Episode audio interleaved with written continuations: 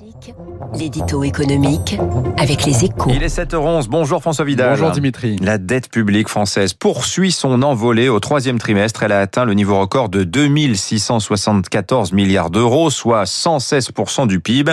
Le tout dans une indifférence quasi générale. François, ce détachement est plutôt inquiétant.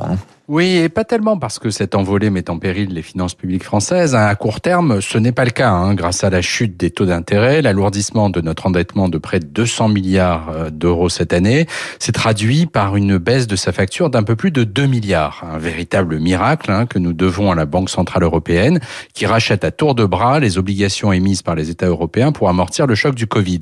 Le problème, c'est que cette situation ne va pas durer éternellement. Or, en France, tout se passe comme si nous ne vivions ne vivions pas une parenthèse dictée par la violence de l'épidémie, mais un nouvel ordre financier dans lequel s'endetter ne serait plus un problème. Et comme si le quoi qu'il en coûte avait été compris hein, comme la fin de l'orthodoxie budgétaire en quelque sorte. hein. Exactement. hein. Il est donc urgent de rappeler qu'une dette est destinée à être remboursée, quoi qu'en pensent certains à Paris, et que son coût est lié à l'évolution des taux d'intérêt. Nos voisins ont déjà commencé ce travail de pédagogie. hein. Angela Merkel a ainsi expliqué récemment aux Allemands qu'il faudrait faire des efforts dans les prochaines années pour réduire le taux d'endettement du pays, et ce, alors même que la dette allemande ne grimpera qu'à 74% du PIB en fin d'année.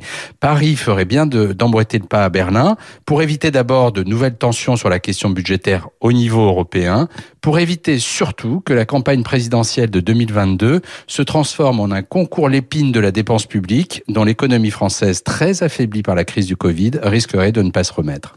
Le retour du fameux spread, un écart de taux entre la France et l'Allemagne, effectivement.